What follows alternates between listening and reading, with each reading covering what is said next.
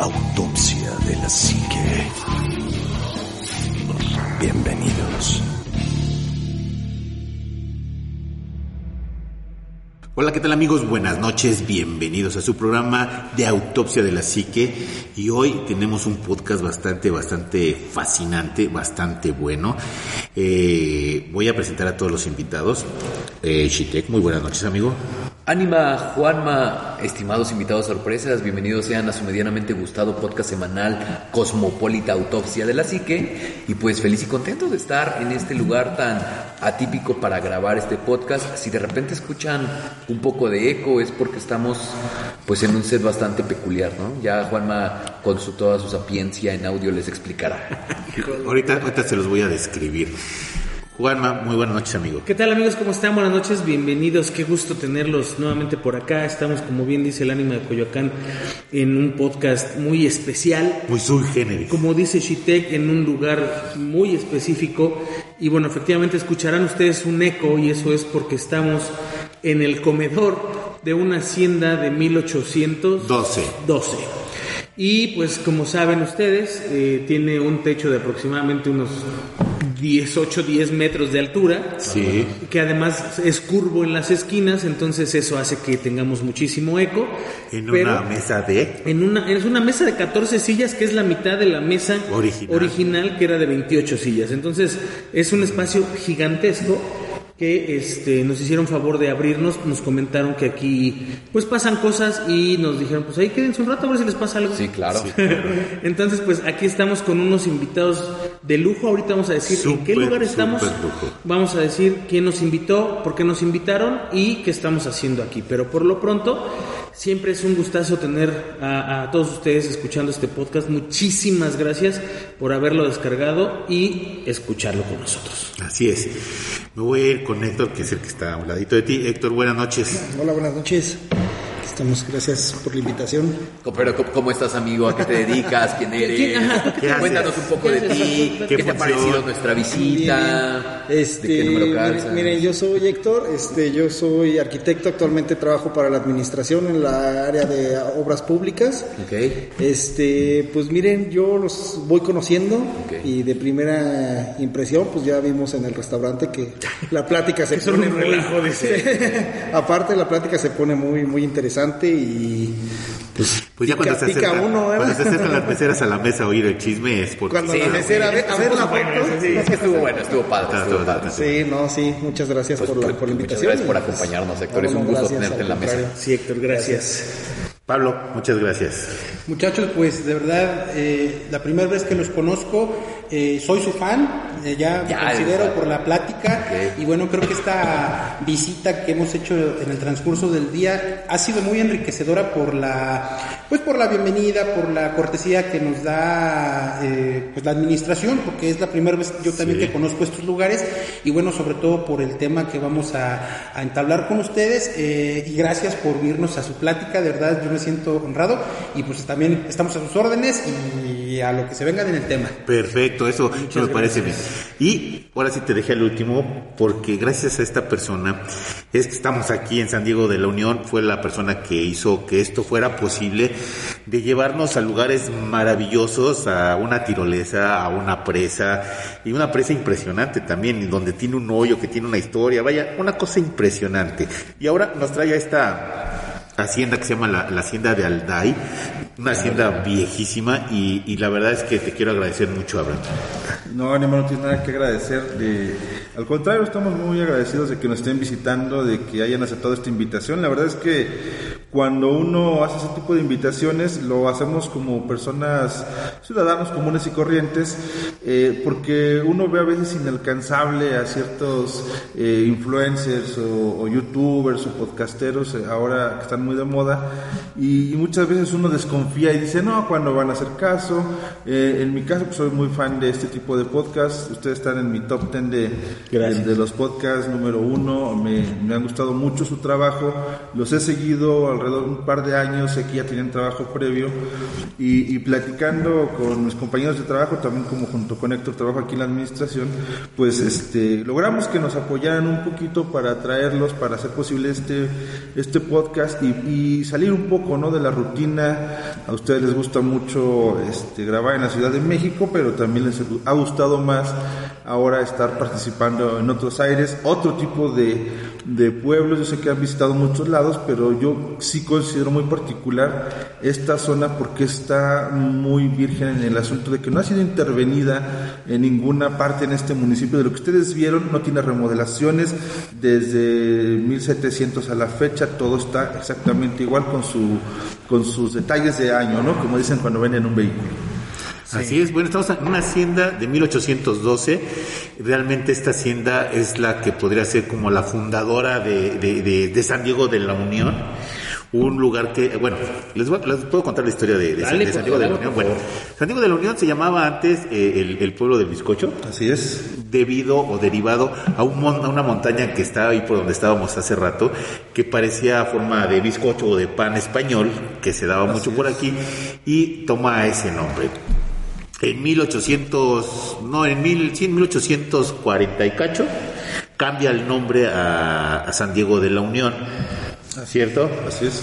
Aquí eh, eh, el- los hechos más históricos que se dieron es una batalla que se da en septiembre, donde Javier Mina defiende, bueno, no, viene, defiende el, el lugar, eh, ataca a los realistas que están aquí y después este, fusila a todos los, los realistas que se quedan aquí en San Diego de la Unión, los fusila y quema todo San Diego de la Unión.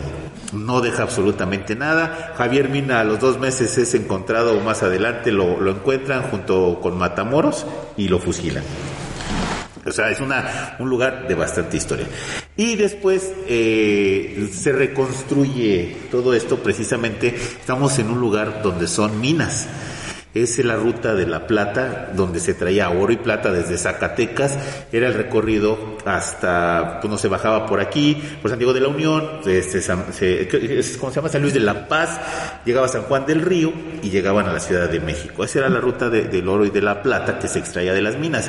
Obviamente es un pueblo aquí minero, aunque la hacienda creo que era este, Eh, eh, la zona es minera, pero el, pue- el pueblo era más ganadero. Ganadero. Aquí, aquí se, se producían eh, los alimentos de toda la región, básicamente es agricultor y ganadero, y se desarrolló un gusto por la crianza de toros de lidia.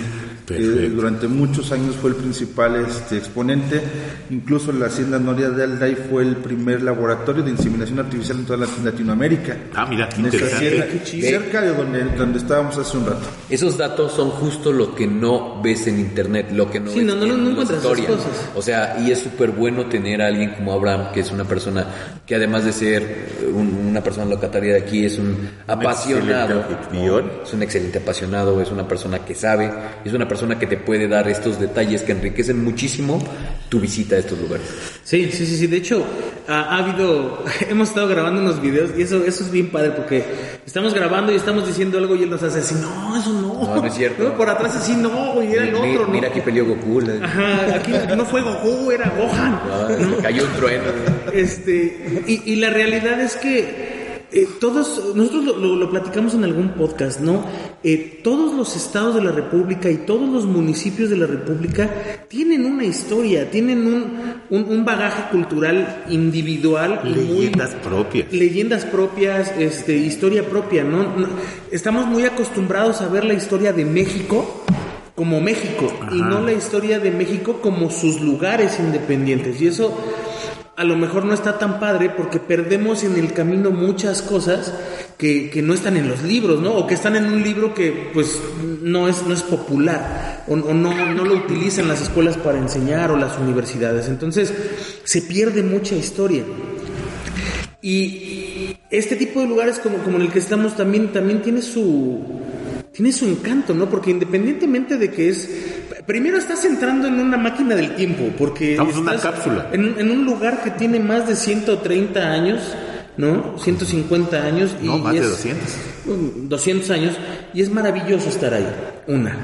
Dos, tiene su historia normal y tiene su historia paranormal. O sea, también eso es, es, eh, algo que, que, que debería de estarse pasando. A lo mejor un libro no te lo va a aceptar, Sí. pero sí te lo, te lo pasas como, como se pasaba antes la, la información, ¿no? De- del padre al hijo y al nieto y, y de ahí vas para abajo. Boca porque en boca. si no pierdes esa identidad del lugar.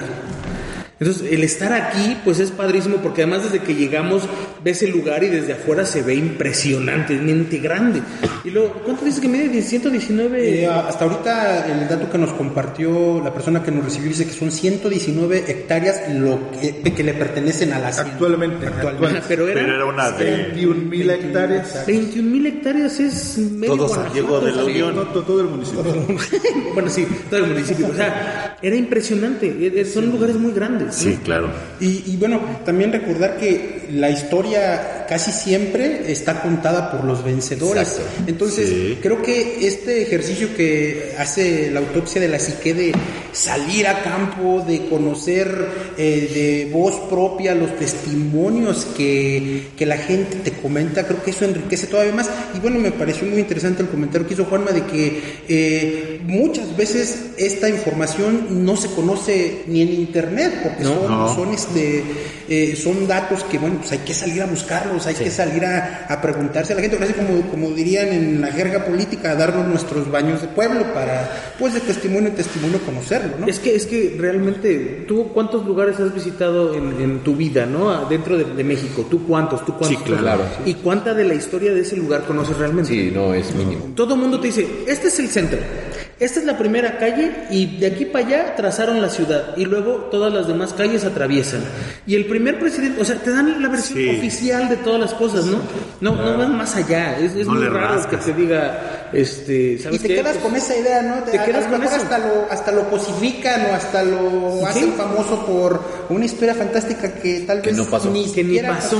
Claro. Así es. Ahora, como tú bien dijiste, y una cosa que me, que me encantó. Estamos a- afuera, afuera de la hacienda, yo puedo ver tres cosas increíbles. La parte donde era la, pues no sé, las trojes, donde se guardaba el grano ese, que, que dicen que ahí espantan super ultra. cu- Cucu de hace- nos dijo hace rato el, el señor que hasta cosas raras se han visto ahí, ¿no? ¿Cuál señor? No hay ningún señor. Aquí no ha habido ningún señor. ¿Con quién hablé? Yo- yo Ah, abrí, ¿con quién me tomé la foto? Y bueno, lo van a ver, la, la- la estructura de por afuera es completamente diferente a la de adentro. Sí. Afuera es una, un tipo de construcción, pues sí, de hacienda clásica, de, de- de- de- de las haciendas que existían así en Guanajuato, y por dentro eh, es como tipo eh, español, pero español morisco, en donde adentro es como si fuera tipo árabe, completamente increíble. Entonces, ahorita, si te fijas, la puerta está cerrada. Entonces estamos encerrados en una cápsula de hace 200 años. Pues sabes qué es lo, lo bonito, la, toda esa mezcla que acabas de decir Sí. le da una identidad bien específica a este lugar Sí. porque el pueblo que está aquí a un lado o a dos pueblos no Sí. tenía la misma influencia de No, todo lo que hubo claro que aquí, no. entonces toda su historia es distinta, aunque Amigo, estamos sentados en sillas de dos, hace 200 Sí, es años. justamente lo que me decía. Originales, completitas, desde el cuero que estás. Me da miedo romperla. Amigo, La- la droga que yo hago esto en. México y me corren del museo. Sí, claro. Sí, sí, Porque sí. todo esto es de museo. Sí, Tiene sí, sí. vitrinas originales, pinturas originales, este, cristales originales. Después lo van a poder ver en las fotos. Está impresionante. Sí, sí, sí. Antes de venir, muchachos, yo leí un dato de la poca información que hay en internet. Eh, corríjanme a lo mejor si, si estoy en, en un error, pero encontré dos datos que decía que aquí en esta hacienda han vivido las personas más ricas de su época. Sí. Y la verdad, la verdad, este, hace rato que, entró- que entramos en la estructura, la fastuosidad que se que, que de, la, de la vista está de verdad impresionante y más con lo que comentaba el ánima, con los murales, con las pinturas que bueno, pues obviamente pues lo botan. Es que imagínate, ¿cómo no iba a vivir la gente más rica? Es el lugar más grande, de, o sea, históricamente ha sido el lugar más grande, con mayor terreno. Pues obviamente no cualquiera lo compra, ¿no? O sea, tiene que ser alguien que, que tiene mucha lana o alguien que lo hereda de alguien que lo tenía con mucha lana. Pero finalmente eh, el, el- el lugar es, es muy bello en, en, su forma, ¿no? Y algo que les decía yo hace rato, estábamos platicando aquí, le digo, el lugar no se siente pesado, a diferencia de muchos otros lugares donde hemos estado que llegas y ah, se siente el, de inmediato el, golpe, la, atmósfera, el, olor, la, energía, todo esto, todo. Incluso es un lugar agradable para estar, para platicar, para poder conversar, para poder pasear por el lugar, aunque está oscuro eh, no tienes ningún problema. Sí, no, no, no, no. De hecho, se siente bastante acogedor. Me gustaría. De hecho, si sales afuera, bueno, a donde nos contaron que había cosas. Ajá. si sales a donde, al patio que pega el, aire, se siente mucho frío. Y es curioso porque nos separan, ¿qué? ¿Tres metros del patio? Sí, sí, sí. sí. O sea, y aquí se siente eh, más agradable el ambiente. De hecho, yo me quité en chamarra. Sí, sí. No. no, está increíble. O sea, es, un, es una cápsula del tiempo de pie a pa. Y que haya sobrevivido, le, comentaba a tiempos de la revolución, a tiempos de la independencia. Por es increíble. Al saqueo. Saqueo, que decías, Porque, por ejemplo, estos muebles que estamos viendo, las vitrinas que después van a ver también las fotos, pues eran utilizadas como leña, ni siquiera tenían el valor artístico que ahora tienen, ¿no? O sea, e, e, todo este tipo de cosas, las puertas, las puertas son originales, todas las puertas, hasta las de las ventanas, son originales. Tú trabajas para el, para el gobierno del, lugar. Así es. Eh, esta, esta hacienda y las demás haciendas, ¿tienen alguna eh, participación del gobierno en su conservación, en algo parecido? Mira, eh, desafortunadamente la legislación ahorita es un poco limitada a nivel municipal. Eh, todas las haciendas son patrimonio este, cultural de México y están en un padrón a nivel nacional. Y para intervenirlas es un proceso muy largo, a veces un poco difícil y como lo comentaba el, dueño, el, que nos abrió aquí, nos dio el acceso, eh, hay, hay muchos predios en litigio que implica este, haciendas y, esos detalles son los que ponen el obstáculo para poder invertir. Nosotros como municipio, si queremos invertir, primero es demasiado caro para, para un municipio tan pequeño como San Diego y eh, los, los, problemas legales impiden que se canalice a un nivel federal. Por ejemplo, eh, hemos participado en otras ocasiones para restaurar haciendas en proyectos culturales, pero cuando cumplen con todos los requisitos que se, que se requieren, y yo lo entiendo porque muchas veces hemos visto dinero invertido en una restauración que después se pierde porque no tiene una certeza jurídica. Entonces, hemos sido un poco eh, este, discretos, cautelosos, en, ese asunto, pero sí invitamos a, todos los dueños de las haciendas de San Diego de la Luz, que son bastantes, a que las abran, a que inviten, porque así como está esta hacienda de bien conservada, eh, vamos a encontrar otros espacios en este municipio. Ustedes vieron presas que datan del mismo año de esta hacienda. Entonces, la riqueza cultural de San Diego está intacta, como dice el ánima. Eh, ustedes están viendo una cápsula del tiempo en cada rincón del municipio precisamente. Claro. ¿Cuántas haciendas son? ¿14 haciendas en todo el municipio? Alrededor de 14 haciendas no registradas. Bueno, y, a mí los comentarios del ánima me hace recordar también aquella, aquel pasaje de la historia de Pancho Villa cuando pues saqueó los, eh, algunas haciendas de, del gobierno, inclusive se las quedaron, ¿no? Pancho había vivido en una de las haciendas que, que se incautaron. Entonces es sorprendente de verdad cómo no haya, bueno, desconozco el dato, al, menos que nos corrija ahorita el señor, el, tema de los saqueos, nunca ha habido aquí saqueos, este... Bueno, antes que nada, quiero presentar a, nuestro gran anfitrión y de verdad le agradezco mucho porque nos, nos metió en una cápsula de hace 200 años y eso eh, la verdad es que es fascinante, o sea, es, es increíble, eh, todavía tiene cielo para las personas que, que dicen, eh, muy pocas cosas tienen, este, de las casas del siglo XIX tienen ese acabado del cielo y aquí hay muchísimo todavía. Entonces, este, me puede decir su nombre y, usted es nieto de uno de los dueños. Así es, bueno, pues mi nombre es Miguel Ángel Peña Silva, soy profesor, eh, soy nieto del señor León Peña González, que fue el tercer dueño de esta hacienda. Y pues ahora sí que bienvenidos, es un placer tenerlos aquí. gracias. Es, ahora sí que es un placer también eh, contar por primera vez con la visita del ayuntamiento reciente. Sí, no se había dado la oportunidad de, de, tenerlos aquí, sí, pero en esta casa están las puertas abiertas. Muchas gracias. Para quien desee venir a, a gozar de, de, esta, de esta magnífica casa. Sí, muchísimas gracias. Eh, pues a lo mejor se oye mal porque soy familiar, pero eso no me llena, no me quita el orgullo, en primero de ser sandieguense de ver que San Diego es rico en historia. Sí, claro. Que pues desafortunadamente no se le ha podido dar el auge y la apertura a San Diego sobre esto, porque San Diego es uno de, las, de los municipios que cuenta con muchas haciendas, que cuentan con mucha historia. E, esta, esta hacienda, tenemos esa duda porque estábamos comentando... sobrevivió a dos batallas. Sobrevivió a dos batallas durísimas en, la historia de México y está pues prácticamente entera, o sea, no sabemos y quisiéramos saber si esta hacienda fue saqueada en alguna de esas. En tiempo de la revolución sí fue saqueada por los cristeros también. Ah, también. es, otro de los aspectos que, que, se da mucho aquí en el Bajío. Que, no les había comentado, eh, de esta localización de la hacienda hacia rumbo de San José de la Paz, entre la localidad de San Diego que se llama Catalán del Refugio, hubo bombardeos y enfrentamientos entre cristeros. Mi tía abuela, en paz descanse, me llegó a contar cómo eh, cuando los cristeros estaban en, los campos y venían los primeros bombarderos que, tenía el gobierno federal en, aquel tiempo, cómo hacían huecos en algunos espacios que ahora conocemos como bordos para resguardarse y, era pues, la gente corría porque los bombarderos no, distinguían si eran cristeros o no, arrasaban parejo. Y muchas de esas este, explosiones, ataques sucedieron aquí en San Diego de León. Sí, en tiempos cristeros, en época de Plutarco Elías Calles, que fue realmente el, proceso histórico de, los cristeros. Aquí, aquí cuando saquearon, ¿qué fue lo que se llevaron? ¿Todo? Pues no, no, no, en realidad no fue todo. Fue, más que nada venían por personas.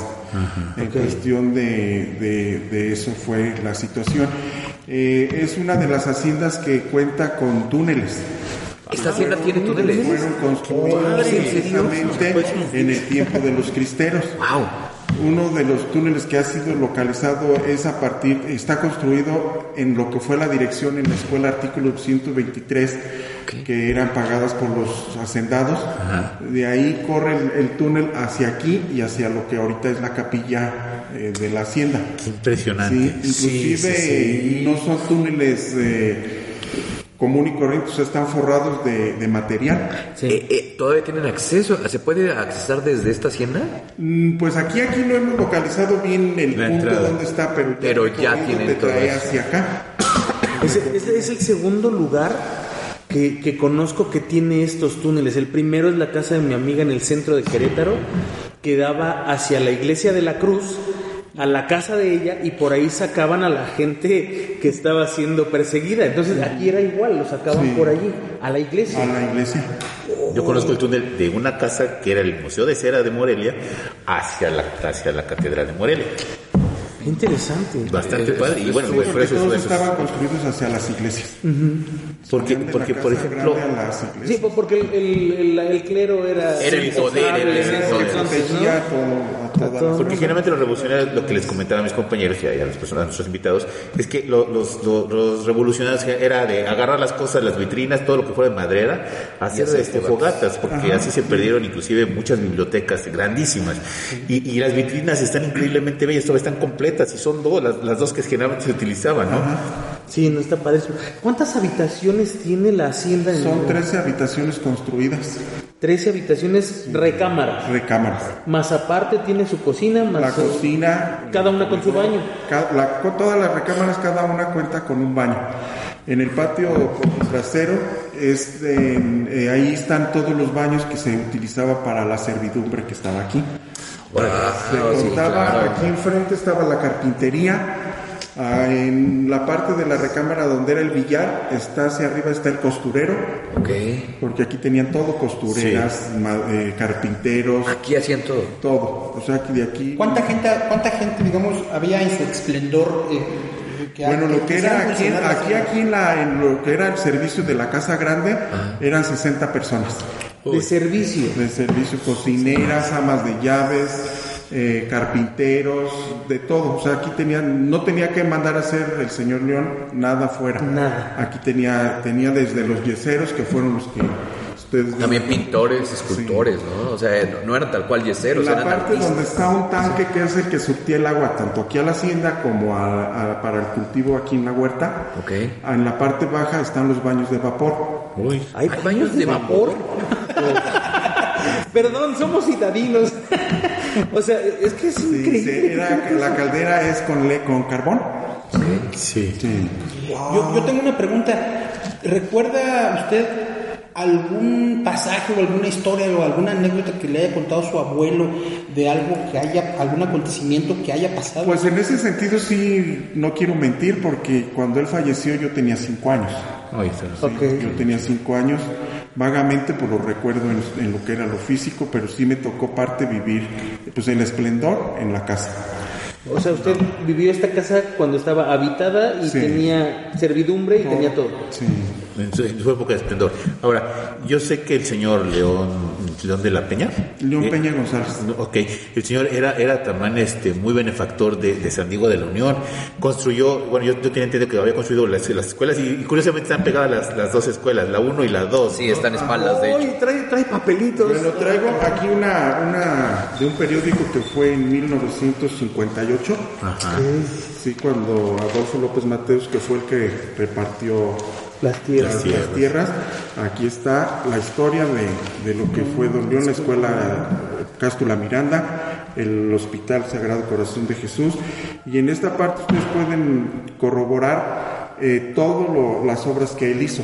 Aquí lo que les comentaba, él trazó el camino Dolores San Diego en terracería. Aquí viene el costo. La, eh, la Comisión Federal de Electricidad cuando metió la electrificación a San Diego, aquí viene el costo, cuánto le costó el hospital, Duda, duda, perdón, perdón que lo interrumpa. ¿Qué costo tuvo? Digo, solamente me genera mucha curiosidad. Si gusta, se lo paso. A ver, sí, claro. búscale, digo, sí, porque eso está interesante, Si me lo, ¿no? lo- lo puedo ver, digo, me gustaría Con mucho cuidado verlo. porque se les hace.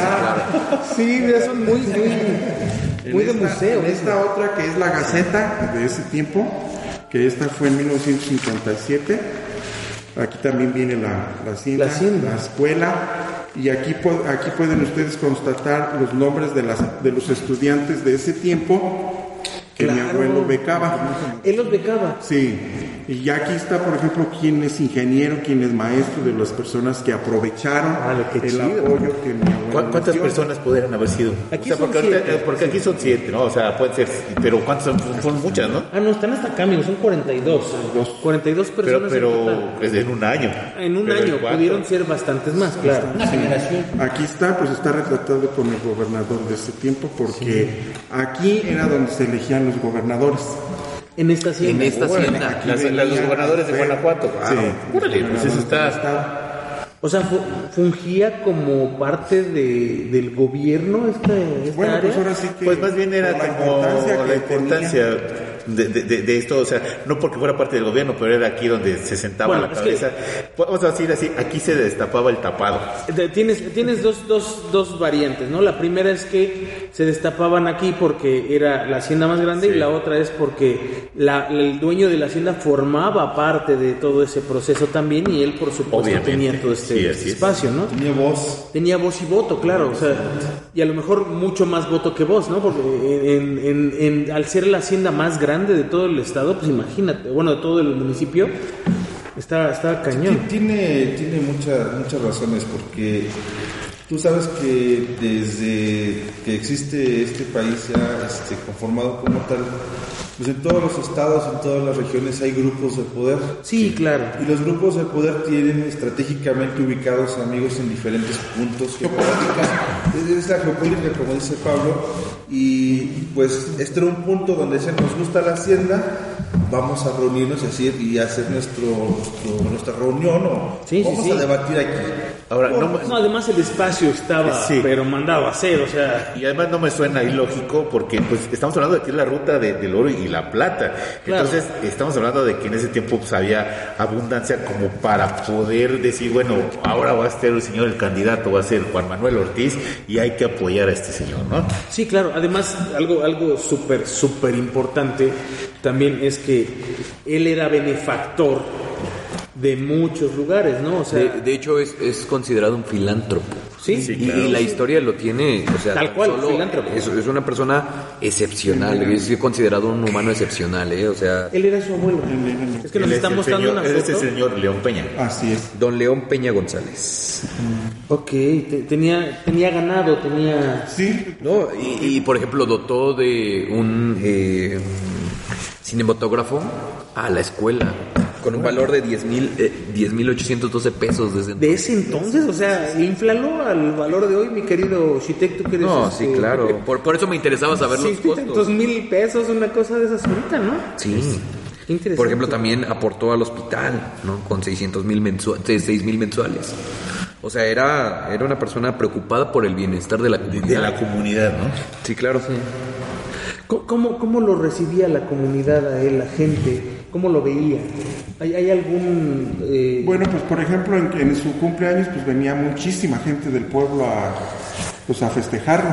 Aquí los recibía, aquí él comía con ellos. que- Pues ahora sí que en este caso no somos monedita de oro para caerle bien a todos. Claro, claro, claro. ¿En qué año murió? En 1971. Ah, el año que yo nací. Ok. Traigo la, la acta de defunción. Esta es la donación de la escuela Cástula Miranda, de las escuelas primarias Las que Que están ahí él en el dona al centro. gobierno. ajá, que él dona. Y aquí viene una cláusula donde se dice que si no son para uso educativo, se, pue- se van a Se- se pierden. Se pierden. Es por eso que en este sentido cuando la escuela 2 yo les decía, pues no hagan oficinas, extiendan la escuela 2 para que no concluyan hacia las afueras. Claro. Este que periódico que está- nos proporcionó es del primero de diciembre de 1958. Y los titulares son que México cuenta con el cuarto códice maya del mundo Perdón. y costaba 50 centavos. No, Además, Amigo. menciona a López Mateos como liberal de la vieja estirpe. Sí, o sea, es, es, es que todo eso es historia. Y, y algo que decíamos es que, pues no, es historia que no se debe de perder, ¿no? Debe de, de perdurar en el tiempo. Hace, hace rato que, que nos hizo el favor de recibirnos y me gustaría brincar ahora esa parte. eh, nos contaba acerca de una mujer que se aparece la sombra de esa mujer en ciertos lugares de la hacienda. ¿Cuál, cuál es la historia de esa mujer? Bueno, pues como lo dice usted, la historia es de que la señora fue ama de casa cuando el señor Antonio Vázquez, que fue el segundo dueño de esta propiedad, eh, la tuvo como ama de llaves aquí. Ok. Eh, se cuenta igual de, de que ella fue, tuvo sus amoríos con el señor, ya cuando a él no le, no le, pues no le interesa el tener eh, ya más que ver con la Sí, señora, eh, la manda matar. Es por eso que, que ella aparece en esta, Es, esta es- una leyenda, ¿no? Un alma en pena que quedó, digamos, atrapada en Pues, este pues no es lugar. una leyenda porque él la ha visto. No es leyenda, la ha visto. porque yo sí les puedo decir que me consta, la sombra se ve, la silueta de la mujer que sale de una esquina de, la, de lo que es la parte exterior de, de aquí de la hacienda Ok. y se dirige hacia hacia una casa que en su en ese tiempo fue un molino de trigo que es la casa que está aquí, Aquí al lado. que es la que más que nada le han dado auge como que esa es la hacienda Ok, pero no, realmente la hacienda es todo esto. ese era un molino que se adaptó como casa cuando el hijo de, de mi abuelo, que es Salvador Peña Bárcenas, eh, se casó, eh, la, la adaptaron como casa, pero como casa habitación, pero en sí eso era un molino de trigo que mi abuelo tenía aquí. Ok. Ah, bueno, no sé. ¿Apareció alguna vez, sabes si apareció alguna vez el cuerpo de esta mujer? La verdad mentiría, pero se supone que sí la encontraron, pues que está sepultada en San Diego. Ok. Porque estaría muy interesante que estuviera sepultada aquí. ¿Quién quita y está en No. uno de esos túneles que todavía Igual, no se Por- encuentran? sí, o sea, es, está eh, como increíble, ¿no? La, la, la historia. Porque inclusive la señora, bueno, la que les platico que vino, la que es espiritista especialista en eso, eh, comentó que eh, el alma ahorita era porque habían sacado su, un tesoro que ella dejó.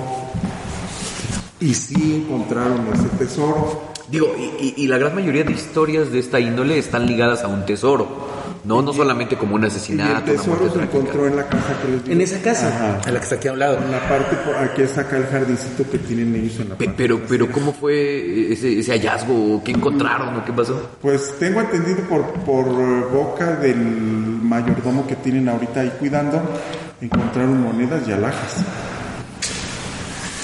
O- Fíjate, ahora, este, es, perdón. Hasta donde yo sé, generalmente los cazatesoros vienen a las haciendas a hacer hoyos y estar perforando para buscar tesoros. Sí, con detectores de metales y demás. Pero es que en realidad, en, bueno, que yo sepa, una de las características de las haciendas siempre es que el hacendado, o de las leyendas, es que el hacendado escondía parte de su dinero para no Hasta estar las paredes. Ajá, o sea, la- empaderaban el dinero o lo, lo escondían en un árbol o lo metían en lugares.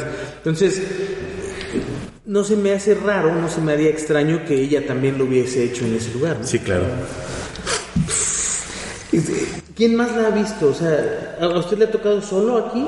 No, lo que vino estas, un grupo de personas de Celaya, Guanajuato. Era lo que le iba a comentar, justamente a esa experiencia que tuvo, porque esta experiencia que tuvo no fue en esta hacienda tal cual, ¿o sí? No, no, fue en la Fue parte en la parte... de- de- De enfrente. de exterior, Ajá. que es aquí enfrente de lo que es la casa, no dentro de la hacienda. Pero digamos que está ah, cruzando la calle. Sí, sí, pues es aquí. Lo, Y, y es parte de la misma hacienda, Sí. o sea, es parte de Es la parte Sí, de la porque misma esto hacienda. está considerado como el casco de la hacienda. Es- Ok, ok. Pues es lo parte- principal. Es como el patio. Ahora sí que era lo privado del dueño. Y lo demás era a lo mejor donde se tenía lo de la agricultura, donde se tenía todo lo Sí, demás. porque anteriormente, pues inclusive tenemos los recibos cuando él prestaba los terrenos de, de aquí de la, de la comunidad. Porque nunca, nunca se los regaló. O sea, era, por ejemplo, te casabas tú, mm, fulanito de tal, se le otorga el préstamo del terreno ubicado en tal lugar para construir su casa. Pero era en, en base a préstamo. Claro. Ok. Eh, Y, y- y duda, digo, retomando el tema de- del acontecimiento, esto con las personas de Celaya, ¿no? Que De nos Celaya. menciona. ¿Eran personas dedicadas a, a algún tipo de, de espiritismo, algún tipo de Sí, se supone la, la señora que viene, la muchacha que venía, era especialista en atraer a los espíritus, en Una saber medium. comunicarse con los espíritus. Era de un programa que se llama La Mano la mano Peluda, del de FM Celaya. de Celaya. De Celaya, o sea, es como un- una, Sí, una a lo mejor era filial de Juan Ramón de Sáenz. Ramón Sáenz. No, inclusive la estuvieron transmitiendo en vivo, a la hora que nosotros andábamos haciendo el recorrido. Se hizo en la noche. Sí, a las 12 de la noche. Y híjole, no sé si llegue a las 12 de la noche. ¿no? Digo, a- ahorita son las ocho y media de la noche. Sí, a las 12 de la noche iniciamos el recorrido que fue en esta parte de aquí. Ahora, yo, yo te perdón, tengo una pregunta. Esta parte es el casco de la hacienda, pasando la calle es parte de la hacienda, pero fue muy fácil entrar, o sea, la calle principal que entra aquí es una calle No, es normal. que es, no. Esa, eh, siempre cuando vivió mi abuelo estaba privado. Eran, tenía portones, Cerrado. entraron y aquí donde entras ya para la comunidad. Ok. Sí, inclusive esta pues ya está cerrada, eh, pero siempre existieron portones. Cuando se hizo la- el trazo de la carretera, se solicitó al hacendado un permiso para abrir aquí, para poder trans- Transitar. aquí en lo que ellos terminaban el tramo de la carretera. Inclusive pues tenemos el, el permiso de comunicaciones y transportes cuando nosotros ya solicitamos que queríamos cerrar de vuelta. ¿Y eso hace como fue? tienen en la presidencia municipal, porque esa era la- lo que nos pidieron, que se avisara al, el- al ayuntamiento en turno. Entonces nos tocó en el trienio pasado de, del actual... O sea, entonces Ah, o sea, esa re- parte muy es reciente. privada. Sí, sí, es reciente. O sea, ahorita ya la parte de allá es otra, otro dueño. No, No, no, no, es Ah, o sea, simplemente se o sea, sí podemos cruzar y, y luego Sí. ir a, a buscar. Porque también contaba usted una historia fascinante que pasó allí enfrente, ¿no?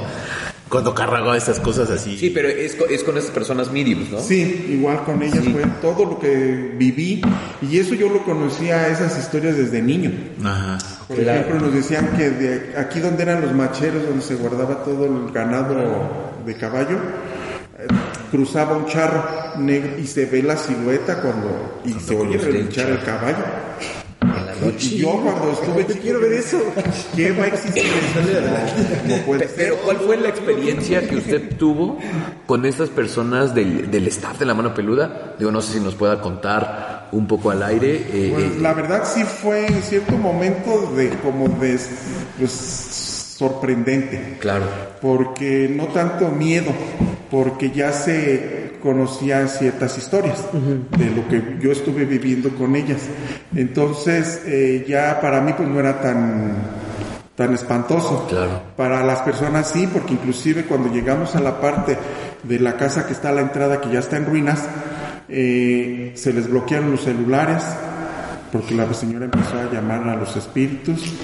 Eh, vi, porque la persona estaba aquí adelante de mí, cuando se vino una sombra que salió de las trojas que están en ruinas. Y, ella se va de boca. Y ya nomás oí que, que gritó, me, me aventó y cayó la muchacha de boca, o sea, y pasó la sombra. Entonces, son historias que yo ya conocía, pero que no había yo constatado. ¿Y ellos procedieron a hacer un ritual de limpieza o simplemente fue como, vamos a ver qué hay? Así que con oraciones católicas empezaron, a mí me rociaron con agua bendita, me dieron una medalla de San Benito, que no me la, no la sacara de mi bolsa o de mi cartera o donde, que la trajera siempre conmigo, porque dice, mira, tú eres nuevo, tú no sabes de esto y bien o mal veniste a, a incomodar a los espíritus. Entonces, tú dices que nunca te han espantado, ni has visto nada fuera de lo, de lo común. Y esperemos que así siga, ¿no? pero sí, ahora sí los vio, ¿no? Pero sí los vio. Sí, sí, sí, los vio. Sí. claro, tanto que aventó a la chica. Dicen que para, para comunicarte con un espíritu y con un muerto te pongas la medalla en la boca abajo de la, de la lengua, que si te espantan te, te, puedes comunicar de esa manera. Igual dicen que cuando, cuando encuentras algún tesoro o algo, Ay, no se asusten, es que va llegando más gente.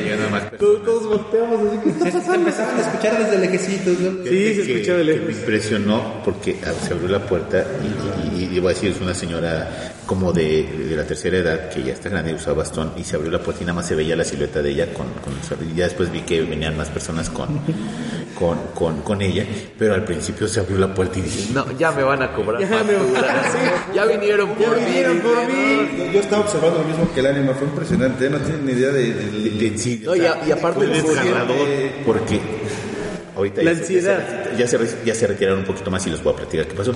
La puerta estaba cerrada y se abre la puerta y nada más estaba la señora con su bastón parada en la puerta.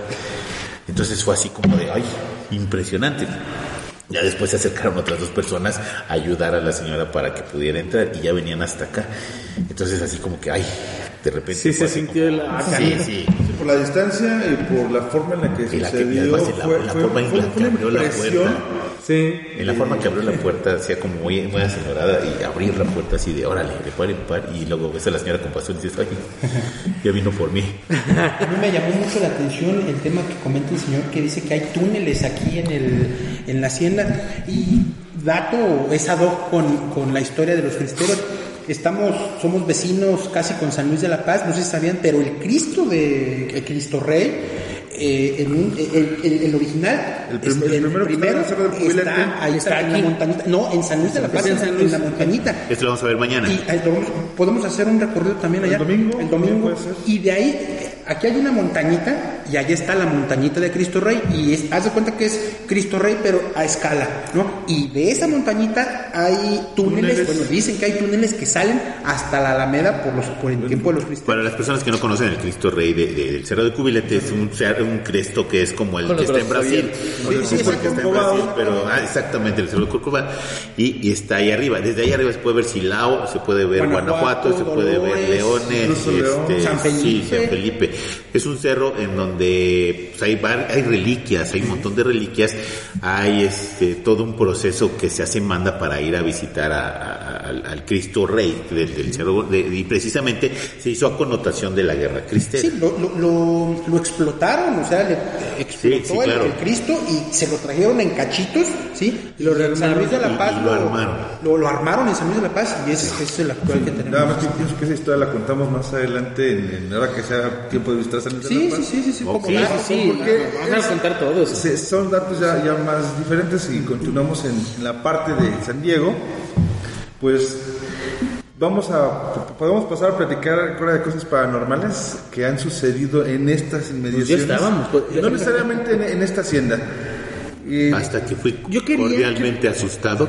Yo, yo, quería preguntarles a ustedes que son eh, local. gente local, eh, ¿cuáles son la, la, o cuál es la leyenda o la cosa más impresionante que se cuenta aquí? Mira, yo tengo algunas anécdotas, pero me gustaría que Héctor nos platicara un poquito más, que participara un poquito, en, que, que, nos cuente, porque pues uno a veces sale de, del, pueblo y se va a estudiar y se pierde a veces muchas cosas, ¿no? Y Héctor ha estado aquí pues, más tiempo que yo y pueden contarnos qué es lo que me dicen. Hay, hay, hay tres, dos, dos, o tres cosas que sí se comentan. El charro negro, que comentaba el señor, eh, también es recurrente en la cabecera municipal, aquí a unos 5, 3 kilómetros y medio, perdón, y el, la situación cerca del Panteón, pero aquí Héctor nos va a platicar. Pues sí, miren, este, pues de esas historias como que pues casi no, no, me suenan, este, por lo mismo de que pues uno se va a eh, estudiar y esto y lo otro, me dan miedo, no las oigo. sí, claro. Este, pero sí. a mí, a mí pues me tocó vivir en un, por la parte central, central de, de San Diego, este, tuve unos, uno, una bisabuela, de hecho, este, ya era bastante grande, me contaba unas historias, no me contaba, ¿verdad? Este, contaba unas historias este, bastante, pues sí, medias tétricas para ser francos. Cacacucus. Este, no, no llegué a escuchar lo del charro. A propósito del charro negro, ese se le llama. Ese se le llama el charro negro, el tequila con coca. este, y yo, yo, bueno, la casa de mis papás, este, actualmente, pues está frente a un arroyo natural. Entonces siempre mi abuelita contaba que la gente pues no, no contaba con baños en esos entonces, como en 1900. Entonces que pues la gente o hacía sus necesidades en una parte no construida o pasaba directamente al arroyo. Entonces sí siempre contaba que pues las mentadas brujas y todo esto que... Y ahí en la casa precisamente tenemos un mezquite grandísimo. Entonces siempre contaba que se escuchaban como gatos, como algo raro que se movía, que corría, que esto y lo otro. No, no me decía que eran las famosas bolas de lumbre, pero sí decía que eran como, pues sí, cosas que, se, que, se, escuchaban. Y está muy ligado a los cuerpos de agua. Regularmente este tipo de leyendas que encontramos en los, en los pueblos están ligadas a una cueva a un cuerpo de a un río, a una agua estancada.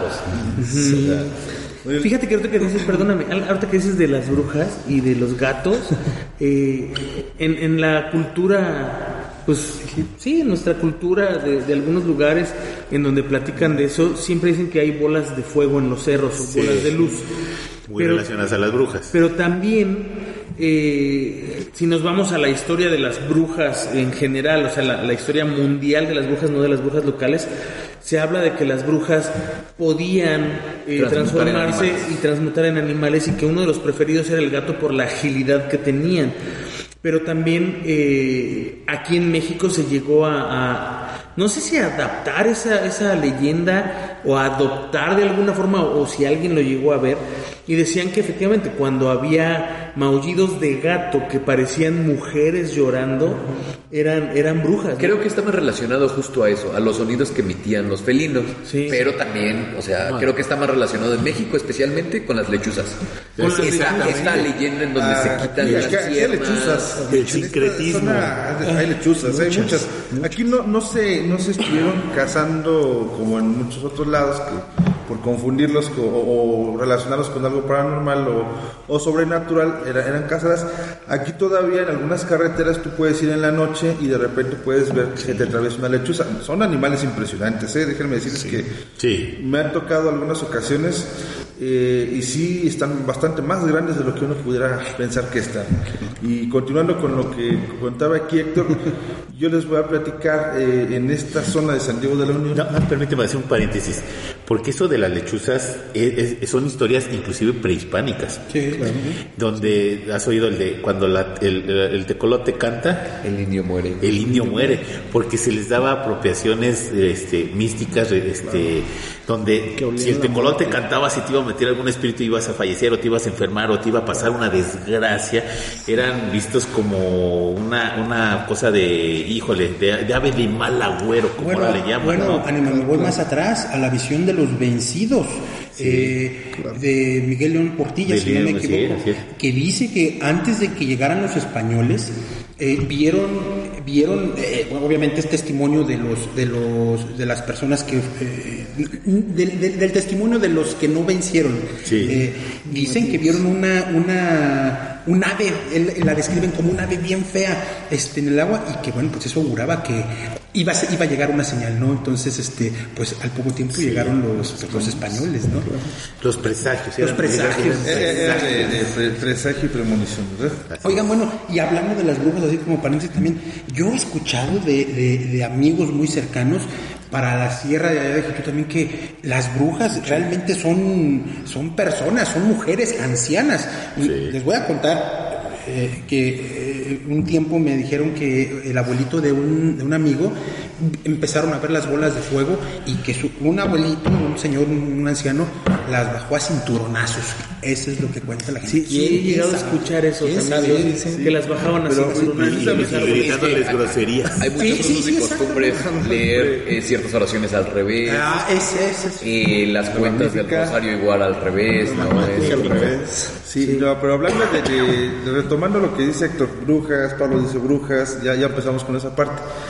Cuando era muy pequeño, vamos a hablar 5 o 6 años, y, y no nadie me dejará mentir acá, en esta zona cada que se va a cosechar este, el maíz, se hace el eloteado, es la primera cosecha de, de elotes y se reúne la gente, hay invitados, y es a comer elotes servidos o asados, eh, se acostumbra, y en una ocasión nos habían invitado... El otada que coincidía, coincidía con, la, con la ceremonia de Huitzilopochtli. Ok, mira qué buen dato. Eh, que se acerca de, de una, de una localidad que se llama el Refugio del Monte, donde mi familia es originaria. Eh, nos habían invitado a una y resulta que éramos muchos primos muy pequeños y estábamos jugando en el campo al aire libre y de repente en el cerro más cercano que conocemos como el Cerro del Conejo empezamos a ver luces. No puedo afirmar que fueran bolas de fuego, pero luces. Lo raro es que en ese cerro solamente hay una casa donde habitaba un señor que era un tío abuelo, un tío bisabuelo, perdón, y que tenía 83 años en ese momento. Entonces no había manera de que brincara tan rápido en todo el cerro. Y en aquel tiempo, hoy, hoy en día hay una carretera, pero en aquel tiempo era un camino de terracería, lo que conocemos como el camino barrido. Y en esa zona, yo me declaro que- siempre como Chitec, este, más este, ¿cómo puedes? Escéptico, Escéptico. pero sí me ha tocado ver cosas a las que no tengo explicación. No, incluso nos contabas acerca de cuando ibas manejando, ¿no? Bueno, pero eso sucedió en la Sierra de Guanajuato. Y si la quieren se las comparto ahora. Eh, pero digo, tengo otra historia no este, relacionada con, con- con lo que es el centro de, de San Diego de la Unión. Eh, cuando nosotros empezamos a trabajar este, acá, bueno, veníamos de muy niños a la feria que se hacía en el centro del, del- del pueblo. Y en el, en el área que ahorita está la oficina en la que nosotros trabajamos, desde que llegué que, o que me dijeron que iba a utilizar esa oficina, todos los compañeros ahí espantan. En un tiempo fue una cárcel, pero forma parte del edificio de lo que fue la- de lo que es ahora la presidencia municipal. Anteriormente un granero eh, de- del, del municipio. Y siempre, siempre se, se ha dicho que se aparece una niña, que se escuchan voces. Eh, por, por la naturaleza de este trabajo, a veces tienes que amanecerte en la oficina. Claro. Quiero comentarles, sí, sí he escuchado voces y no, no es de que Sí, haya colado, ¿no? de que alguien se quedó, no, Se quedó encerrado. Con, con ese escepticismo, yo me salgo de mi 12 de la oficina a la parte del patio central y sigo escuchando las voces. No eran Y- y- y voces son- legibles. Ah, lo que te iba a no preguntar. podía escuchar que estaban hablando, solo podía escuchar que estaba, que era una conversación entre dos personas, pero eh, la impresión es, estoy escuchando que están hablando y entiendo las palabras, pero eh, el No cerebro no interpreta, no interpreta qué están diciendo. Entonces, eh, sí fue muy impresionante. No me dejé sorprender. No, la verdad es que, a pesar de que pueda pasar un poco miedoso, y yo le digo a los compañeros, y aquí está Héctor, que es su compañero, les digo, no, apa- no aparece nada, no pasa nada. La verdad es que sí los he escuchado. Todavía estoy buscando una, una explicación no, no sobrenatural, pero, Claro. pero de que ya pasó, ya pasó. Y en otra ocasión, eran como las 3 de la mañana, de esas veces que, La hora maldita. que, que nos piden proyectos un día para otro, o o hay necesidades que se tienen que cubrir rápido. Bajé yo, mi oficina está en una segunda planta y tengo que hacer un recorrido para bajar a donde están los sanitarios. Hay un solo sanitario para mujeres y, y otro para hombres. Cuando yo cruzo por aparte del sanitario, veo un reflejo. Y dije, ah, caray. Me regresé en reversa, un paso hacia atrás o dos. Y dije, ah, es el espejo. Yo me vi mi sombra reflejada en el espejo. Entré al baño, regresé a mi oficina a trabajar. 30 minutos después reacciono. El espejo no está en esa, en ese, en esa posición. Pe- Pero a ver, eh, digo, y, y duda rápida, ¿esa sombra estaba emulando tus movimientos? No, era una sombra, eh, ¿cómo te dirá? Como los seres. ¿Cómo se llama? No. Los Shadow People. De Shadow People, así es. Eh, más o menos así, porque tú pasas y yo vi, yo, yo, vi un yo sentí que era un reflejo porque vi una, una silueta como el, el tipo alargado, este, no, no con un sombrero en esta ocasión, pero regresar y vi y dije, ay, es un, es un, es un es el reflejo del espejo, soy yo. regresaste, ¿lo volviste a ver? Sí, o sea, me regresé, ay, es el espejo, soy yo. Y continué, pero más adelante digo, ahí no hay ningún espejo. Eso es un baño y el espejo estaba del otro lado. No habría forma de que se reflejara Ni, ni absolutamente. con el azulejo, ni nada. No, nada, o sea, no hay manera de que se refleje. Y, y de hecho después les dije, no, es que se ve un reflejo, pero no era cierto. No hay ningún reflejo ahí. Fíjate que esa, ese tipo de, de historias, eh, yo viví mucho tiempo en el municipio de Querétaro y las escuchaba mucho. Y alguien me decía, es que hay ciertos lugares que son viejos, que, que tienen muchos años, pues, y, y conservan de alguna forma energías, ¿no? Y, y cuando tú pasas, pues ves cosas de reojo y demás, y cuando volteas no hay nadie, realmente, ¿no? O si hay Eh, eh, eh, es lo que me O en dijeron. este caso sí, Dice, sí. el punto es que cuando tú ves a alguien de reojo, lo más seguro es que está ahí, y cuando volteas y ya no lo ves, es porque ya efectivamente ya no está. Pero tu, tu rabillo del ojo alcanza a percibir más cosas de lo que percibes directamente, ¿no?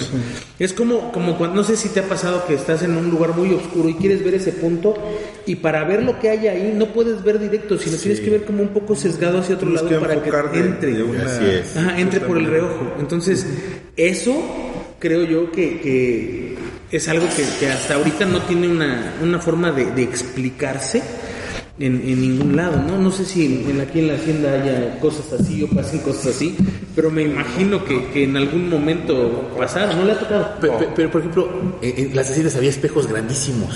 Sí, sí Y ya no hay espejos grandes aquí. No, ahorita no. Pero sí había. Sí, sí había. Sí. Eran de los viejitos de plata. No, ¿Eran de plata atrás? Sí, de nitrato de plata. Sí. Esos como ahorita, estos, que estos ser de nitrato de plata. Yo no me quiero ver ahí a las 2 de la mañana, o sea, el reflejo con la luz Y, apagada. y sabe, preguntamos lo del nitrato de plata porque ocurre algo muy peculiar Ajá. con este tipo de combinación de materiales.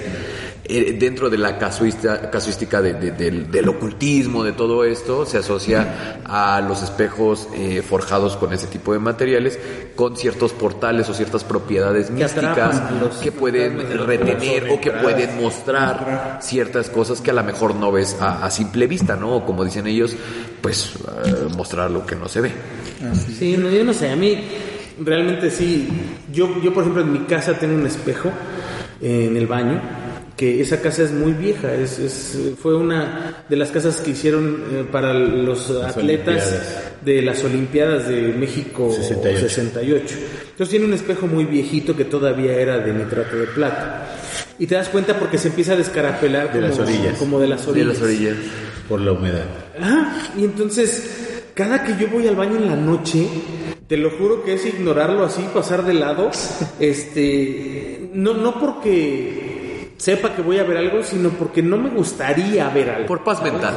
Ajá, exacto, o sea, ya hasta que prendo la luz y ya veo que, que, que hay un reflejo, entonces ya, El problema es cuando prendas la luz y veas y algo. veas otra cosa, ¿ves? Eso que me da cosa, o sea, yo, mira, soy, soy una persona que generalmente he llegado en, en, en hoteles cuando yo, yo viajaba mucho por un trabajo que tenía, entonces luego me hospedaban que en la casona de no sé dónde, que en el hotel del rey de En Mendoza. la casona en del tío Chueco. Sí, sí, sí, o sea, unas casas muy, muy hermosas, pero de, de mucha historia. Sí, ¿no? claro. Y a veces lo hacían a propósito. Por ejemplo, cuando yo me iba hacia giras de lucha libre, era, decían, este, este es el que cree en fantasmas. Y Mándalo me- allí. Y te metían luego al lugar y mira, me pongo chinito, no, no pero mira. De, de que me mandaban es profeso a las habitaciones donde sí espantaban y a veces no era no era a lo mejor la incomodidad de ver algo pero sí sabías que te estaban viendo o te sentías observado no Pues no sé, Yo les quiero compartir algo también A ver, dale, dale. A, a lo de las brujas. Esto me pasó a mí. Hace rato veníamos platicando de los, de los músicos, ¿no? De que somos músicos. El día de la Santa Cruz, ¿sí? Dicen que arde el dinero. Y yo me, eh, yo me acuerdo, eh, en ese entonces teníamos un grupo versátil y tocamos en un, en un campo como si tocáramos, eh, no sé, aquí al lado de la montañita. Y generalmente, pues ustedes saben los que han andado en, la música, en ese entonces pues teníamos que, terminábamos, tocabas y a desarmar, con los fierros, a borrar fierro. Entonces, ese día nos contrataron precisamente para tocarle a la Santa Cruz. Estamos en la intemperie, en el cerro. Horrible. Y una vez que apagamos, que mi papá apagó todas las luces ya para estar guardando los últimos fierros, el tecladista se quedó viendo hacia una montañita que estaba yo creo de ahí como a algunos 200 metros por lo mucho y le dijo a mi papá, ¿qué, estás viendo, Reyes? Y, todos nos volteamos a ver y se veía, de cuenta, una flamita. Como, se, como si fuera alguien que estuviera fumándose un cigarro y cuando lo fuma que se prende, ¿no? se prende la verdad. Que se prende. Ah, entonces alguien dijo en ese momento, es que hoy arde el dinero en el cerro. Bueno, para no hacerles el cuento tan largo, de tanto que estuvimos viendo eso, porque lo vio mi papá, lo vimos cinco personas, que los músicos, los cargadores, pues ahí vamos, nos, ahí nos valió eh, el equipo, las camionetas, nos fuimos caminando, subimos el cerrito.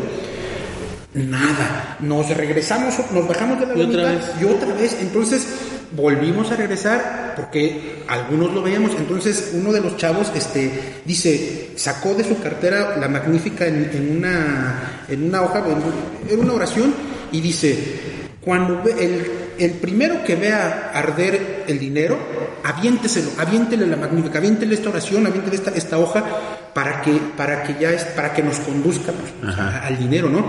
Y volvimos a subir, no vimos nada.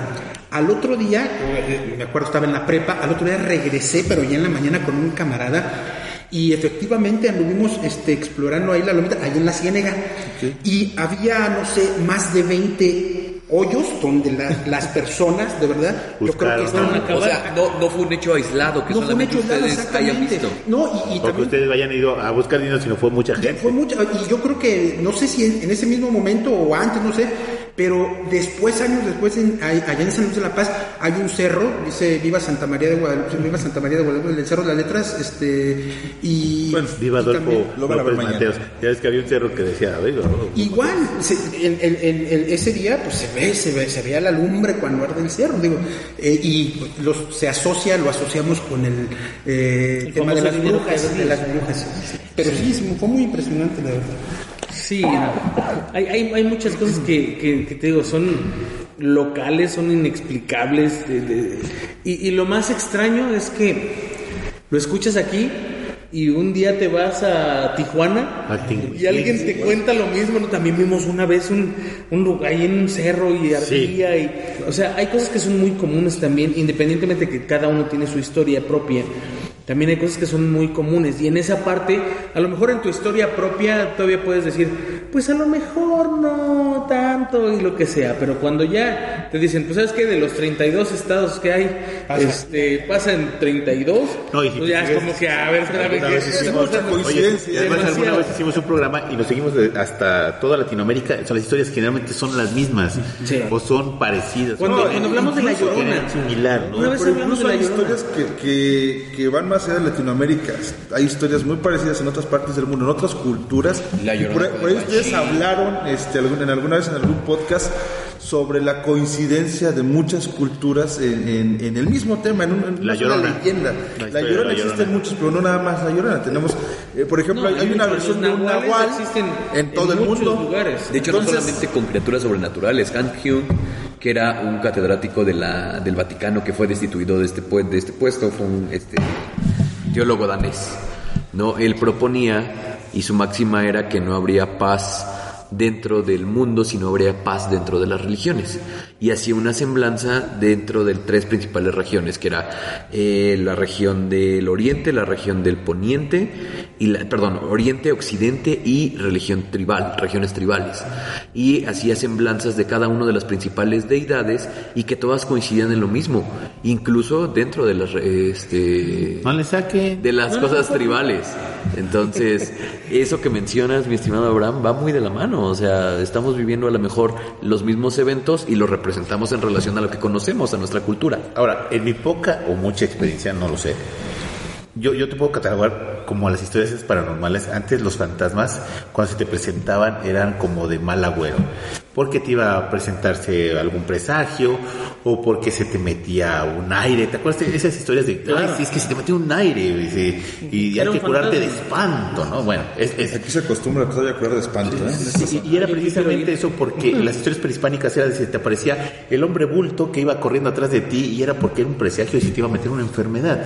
Era, era precisamente el que te va a curar de espanto o te presentaba la... No sé, un- infinidad de espíritus prehispánicos era porque se te iba a meter un espíritu y ibas a tener un mal presagio. Bueno, después esos fantasmas se trasladan a las calles. Las calles eran donde veías a la llorona, donde veías a fulano o fantasma. Y después esos fantasmas se trasladan a las casas las casas es donde se espantan y que y, y te voy a decir dónde está mi tesoro y dónde está este vaya dónde está enterrado el dinero y necesito una oración para que vayas a darme una, una oración a la iglesia. Y la cuarta es cuando ya los fantasmas te espantan nomás por espantar Fantasmas ociosos. así es sí. Fantasmas sin que hacer.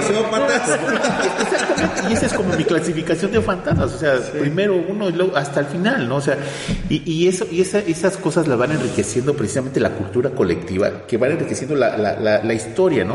A lo mejor oyes la Eres tú, leyenda, la, la leyenda del charro negro, inclusive se veía en, el- en la Ciudad de México y se veía De hecho, con la sirena. en mi, los mi abuelo canales es de. Guanajuato. Bueno, era Sí, de claro. Guanajuato. Mi abuelo era de Guanajuato. Este. Y en algún momento él, él me contaba, me decía, no, eh, espantar, espantar, de a de veras, espantar cuando yo era niño, me decía. O sea, yo salía a la casa de la vecina que vivía bien lejos además, porque en ese entonces eran distancias enormes. Es que todo era ¿De qué mejor antes. No importa cuándo escuches esto. No me acuerdo. Creo que Sí, Silao. Exacto. Silao es el centro, Silao donde está el cerro del cubilete. Sí, Por ahí, creo que es de de Silao. Sí. Y este y pues él, él vivió en la época de prácticamente apenas pasando la, la, la Revolución Mexicana, ¿no? O sea, él, él era niño cuando te estaba terminando. Y entonces eh, me decía, ahí sí te asustaban, o sea, ahí sí te mandaban a la calle Sí, a la vecina sí. para que le pidieras algo, Armado y era- únicamente con un machete. dice. no, y además. ¿sabes qué era la bronca? No había alumbrado público, amigo. Eh, eh, y lo sacaban a las 7 de la noche, que no era tarde. Más o menos. No había nada. No para o sea, y si de repente pasaba el, el- el charro negro en, en su caballo, dice, y te dabas cuenta de que no era una persona porque le pegaba la luna, o sea, y hacía sombra en el piso, y no tenía ningún rasgo el charro. Y, y el, y el caballo relinchaba y tú corrías, güey. O sea, no, no había como que, a ver, déjame acerco, a ver. No, el- Sí, no, ahí sí, sí, corrías. ¿Qué hora es? Tú sales de aquí hacia afuera y el, y, y el ambiente de como llegamos es completamente diferente. No sé si ya notaron que en sus piecitos están sintiendo frío. Eh, No, en mis súper pies no, heladísimo. en, en todos De hecho, lados, yo andaba sin chamarra un y ya me estoy. Bueno, cambió drásticamente la temperatura o ambiente. Todavía no nos sale el humito por la boca, pero, Pero todavía frío ya está muy Pero, frío. pero ya también tiene que ver sentir, mucho ¿no? con el lugar en el que estamos. O sea, Sí, no, claro. no es que esté fría la No, cinta no, no. porque ya nos van a asustar. Este señor ahorita la tiene. sabemos. Pero, pero sí bajó mucho la temperatura en, en minutos, ¿no? Sí. Eh, Hay una parte de la historia de la hacienda que yo me la sabía, que era precisamente que en la puerta antes había unas figuras, y nos la platicó el, el- Sí, el dueño. el dueño, eh, eh, de que había figuras de leones bicéfalos, unas figuras bastante raras que llamaban mucho la atención y que se veían algunas cosas en la puerta. Es por eso que me llamó la atención cuando la señora entró. Por eso existe del baño. Sí, sí. claro. Señora bicéfala. Y, y- y donde precisamente en la parte de la hacienda donde yo detecto o pudiera detectar que hay algo así como Es la entrada es la entrada exacto nada más la entrada Yo, yo hice lo peor que pude haber hecho por hacerte caso y es sentarme de espaldas a la puerta. Ya me duele la espalda del aire que está entrando. No, pero a mí también me duele, amigo. No, de- sí del frío, ¿no? O sea, es, es un lugar que además quiero suponer que porque no hay muebles, o sea, es, es tan frío, ¿no? Pero Que hay corriente, es porque hay corriente. Hay corriente Está y- y no hay nada, ¿no? algunas ventanas, pero en realidad por el grosor de los muros que son de adobe, eh, debe ser- es muy térmico. Si tú Debe cierras ser la puerta, esto estuviera un poco más. ya ves, si te que esa es la corriente, ya vete. La corriente. La corriente, el corriente. Ja, ja, ja. No, pero hay, hay muchas historias más que contar. muchísimas Muchísimas. Y esperamos que, que tengamos dos cosas. Primero, Vida. el tiempo para hacerlo. eh, antes de, de que nos vayamos, tener más tiempo, que de hecho lo vamos a tener mañana para grabar más. Y la otra es que eh, podamos realmente recoger la mayor cantidad de, de, anécdotas, de historias de la gente que está participando y que nos está trayendo aquí, que nos está ayudando con todo este proceso porque estamos en un proceso eh, de, conocer el lugar, porque no lo conocemos, ¿no? Eh, más allá de lo que lees, que, es lo que decía, más allá de lo que lees en internet, no sabes qué que pasa. pudieras saber, Entonces, eh, yo creo que, tendremos que darle seguimiento a eso mañana, grabar más, más contenido con estas historias, saber qué es lo que ha pasado eh, también por ahí tenemos pendiente una entrevista o un programa, básicamente, con, con la gente del municipio que nos va a, a, explicar qué es lo que hay aquí de atractivos turísticos, qué se puede hacer y muchas otras cosas. Entonces eso es para que estén también pendientes de lo que tenemos. Este podcast es el podcast regular adelantado para que... No está adelantado porque va a salir el lunes para, para eh, eh, los Patreons en, el, podcast adelantado.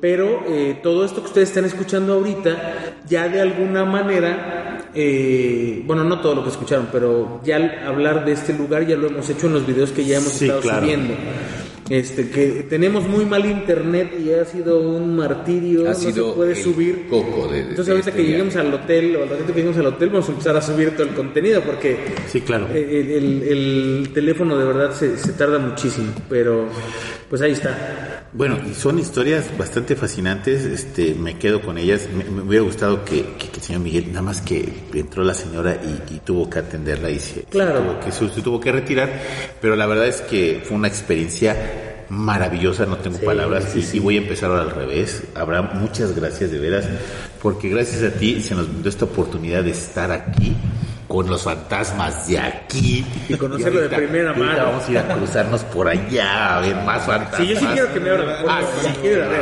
Sí, Ya saben que son bienvenidos y todos los autopsios que así, no sé si les digan, yo les digo. Sí, así. Sí, autopsios, los autopsios. Eh, que nos están escuchando, pueden visitarnos, estamos a sus órdenes. Eh, por ahí ya cuando el staff eh, hable con, con, la persona indicada para, para decirles de qué estamos hablando más adelante, pues ya, ya les será más atractiva la visita de entrada. Eh, creo que les fascinó. Muchas gracias a Imaginar TV, a, nuestro compañero Héctor que ha estado aquí al pie de cañón en sí, este sí, se como los yo, yo, le agradezco. El gachillero, entonces, este, pues nada, eh, muchas gracias por darnos esta oportunidad. Y yo sí quería escuchar, pues lamentablemente se nos acabó el tiempo. Oye, pero te faltó un saludo muy importante y si no te van a colgar.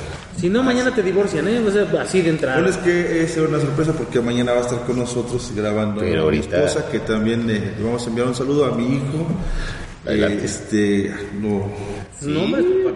Ah, mi esposa Dulce, a mi hijo Fausto, que nos van a estar escuchando ahora que suba esto en, en, el, en los podcasts, en las plataformas, y pues nos estamos viendo más adelante.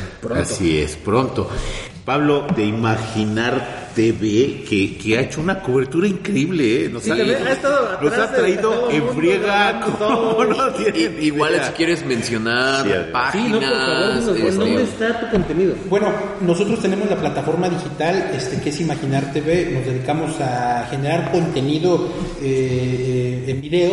Y bueno, eh, esta experiencia que hoy estoy viviendo es un... Eh, para mí es nueva y de verdad que me pone como decimos en la jerga audiovisual, a trabajar la rata en la cabeza, porque se te abre un panorama, un panorama inmenso y compartir historia, compartir este eh, relatos siempre es enriquecedor.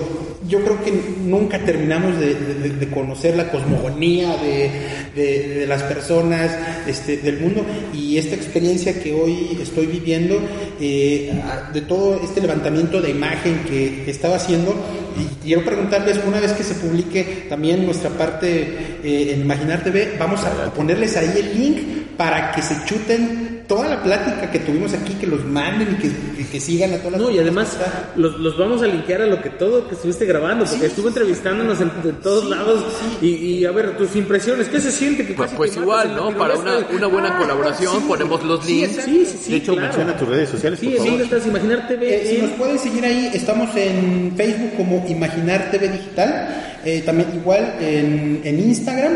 Y bueno pues este que nos sigan. Les digo ahí vamos a poner también en cuanto salga el podcast que ustedes editen les vamos a poner a lo mejor el, el, el pre, eh, con este levantamiento de imagen que hicimos para irlos este, como Picando, y le vamos a poner ahí el link para que la gente pues conozca, porque la verdad es que todos los datos que se estuvieron compartiendo ahorita, y creo que faltó, a mí también me hubiera gustado que estuviera la persona para hacerle más preguntas, pero creo que eso es lo, lo enriquecedor, ¿no? Que digo, en, en el DF se concentra toda la, eh, pues por eso es Tenochtitlan, ¿no? Pero salir, conocer eh, la historia de la, de, de la periferia de los estados y sobre todo esta región noreste, de esta región norte, porque estamos en la región Región chichimeca, región chichimeca, jamás conquistada. eh, Es, jamás conquistada. Eh, es muy enriquecedor y yo, yo de verdad les agradezco, yo no venía preparado, nunca pensé que me fueran a ser parte de esta plática y yo me siento muy, muy honrado y me gusta mucho participar, así es que pues gracias por darnos el espacio. No, muchas gracias. muchas, a ti. muchas, muchas gracias. Muchas, muchas gracias. Y este, de verdad, voy a decir algo que él no dijo, pero él hace producción audiovisual también para comerciales y muchas otras cosas. Videos de rap. Jingles. Sí, o sea, graba grupos musicales, hace un montón de cosas. Entren ahí y vean todos los, los servicios que tienen también, ¿no? Ahora, hay otra persona que, híjole, la hemos traído en friega. A, mí, a mí él me dijo, él los va a apoyar. Y cuando se dio la vuelta y se fue, yo escuché, abusen de él lo más que puedan. no sé si se refería a que te negreáramos. O porque ahorita vamos a empezar. sí, a nosotros nos dieron esa encomienda. No sé, yo me fui con él todo el camino y de verdad, de- No, la Héctor verdad. es, eh, Sí, trae sí, sí, con- no, trae- se ha rifado como los grandes. Yo le estoy muy, muy agradecido. Héctor, muchísimas gracias, Muchísimas gracias. porque eres la persona que nos ha traído en friega y porque acá luego don- a don Abraham se lo, trae cortito y no, pero no nos trae en friega, ¿no? muchas sí. gracias, No, pero Héctor, muchas gracias por el muchas, apoyo. No, muchas, muchas gracias. muchas gracias a ustedes este, por la experiencia también vivida. Este, fueron los lugares que, pues como locales conocemos, pero vistos desde otra perspectiva. Este, igual, este, Abraham que me dio la oportunidad. Yo no sabía que ibas a vi- vivir esto hoy. Que ibas Yo a conocer al yo- mismísimo ánima de Coyoacán. Sí, no, no, no, no, no, no, no me esperaba, no me esperaba este tipo de, de, De honorísimo, dice. sorpresa, digámoslo así. El H anima. No, pero sí, muchísimas gracias. Este, se vivió algo completamente diferente. Ya desde el principio me venía contando en la camioneta, no, pues es que ellos hacen como contenido así, así, así. Y dije, ah, caray, pues órale. Ahora va no vas a estar dormir. Va a estar bueno. Ahora no vas a dormir. Soy, soy medio sacatón, pero me gusta como el morbo de ese modo. Y, Pues ahorita nos vamos al panteón, amigo. y ahorita, Ahorita vamos, vamos al panteón. Vamos, vamos, vamos al panteón, o sea que todavía te queda mucho morbo y no vas a dormir ahora. No, pues muchas gracias y pues a ver qué viene mañana. No, muchas gracias. perfecto. Una pregunta. ¿Cómo se llama el lugar donde fuimos a desayunar y a comer? Eh, la finca New York. Ok, para la gente de la finca New York, eh, supongo que va a escuchar esto Sí, porque el ánima claro. de Coyoacán Ah, sí. ya nos hizo hizo favor de, fanáticos. de- de hacer las fans en un ratito ahí en la mesa. Con las historias de fantasmas. nos estaban escuchando y se nos quedaban viendo. Que hasta incluso no atendieron a la gente. No te dieron la gente por, por estarnos estarnos escuchando. escuchando. Sí, sí, sí. Entonces les mandamos un saludo muy grande, desconozco sus nombres. Pero muchísimas gracias por la atención que nos han brindado. Si vienen, de verdad, vayan. Vayan, ¿qué ibas a decir? No, que su agua mineral con el twist de Ah, limones. su agua de mineral con el twist de limón es lo mejor. Sensacional. Es amigo nuestro, se llama Gil y, y también nos ha apoyado mucho cuando tenemos invitados como ustedes. No, bueno, pues Ay, no. maravilloso el, el El servicio trato que nos han dado, el trato excelente. maravillosas. Muchísimas gracias, de verdad, muchas, muchas gracias. Este, y pues nos vemos al rato. ¿ok? Bueno, ya despídete, amigo Juanma. Muchas No, gracias, no, amigo. Y, y de veras, estoy muy agradecido contigo, amigo.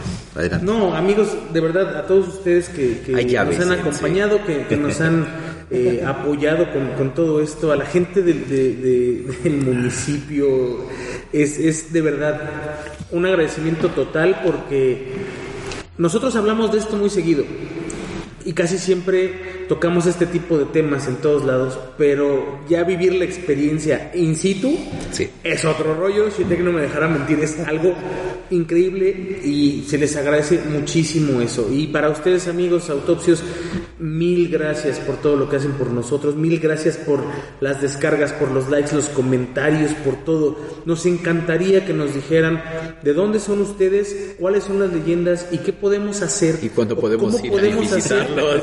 ¿Cómo podemos hacer para ir a visitarlos? Si alguno de ustedes tiene algún conocido en la Secretaría de, de pues es que es turismo, ¿no? De, o en la parte de turismo del Estado. Es amigo de la Unión. No nos, no nos recomienden, nada más denos el contacto y nosotros hablamos con ellos. De verdad, nos encantaría ir a, a- a los estados de la República a recopilar estas historias, a conocer estos lugares y enseñárselo a la gente. Es algo que creo que el ánimo de Coyoacán hace muy bien, eh, contar la historia como la historia es. Y bueno, pues si podemos también conocer la parte paranormal de esa historia, Pues, estaría fácil. increíble, ¿no? Entonces, muchísimas gracias, nos escuchamos la próxima. Este, quédense pendientes porque el video o el audio del Panteón también va a ser Bastante para todo público. Así es que quédense en Autopsia, así que muchas gracias, hasta la próxima. Amigo Shitek, también estoy muy agradecido. Nada más ha dormido dos horas y aquí Pobrecito, está, aquí sigue está pie del reventado como los grandes. grandes. De veras, amigo, te agradezco mucho que hayas estado con nosotros. No, Anima, Juanma, Héctor, Pablo, Abraham. Muchísimas gracias por invitarnos. De verdad, lo, lo hemos hablado mucho, como dice, justamente habíamos dicho en el, en el camino, queremos repetir estas experiencias. Habíamos pensado que iba a ser un viaje inolvidable, pero yo creo que este primer día ha sido sublime. O sea, de verdad, la neta sí. bastante bueno. Nos hemos divertido muchísimo. Nos han tratado de la manera más atenta Sí, posible. Y, y- y- quiero agradecer, como dijo Juanma, pues ustedes autopsios. O sea, no, no sería posible esto sin ustedes. Todo nuestro fandom tan fiel, todas las personas que nos dan like. Este, pues amiguitos, muchísimas gracias por escuchar su medianamente gustado podcast semanal Autopsial. Así que, pues nada, gracias. Bueno, yo ya sería reiterativo volver a mencionar todo. La verdad es que estoy muy agradecido. Gracias, Abraham. Muy agradecido. Gracias, Pablo. Gracias, Héctor. Gracias, este, Juanma. Gracias, Shitek. Esto fue Autopsia de la Psique. Yo soy su amigo Lame de Coyoacán y esto se acabó.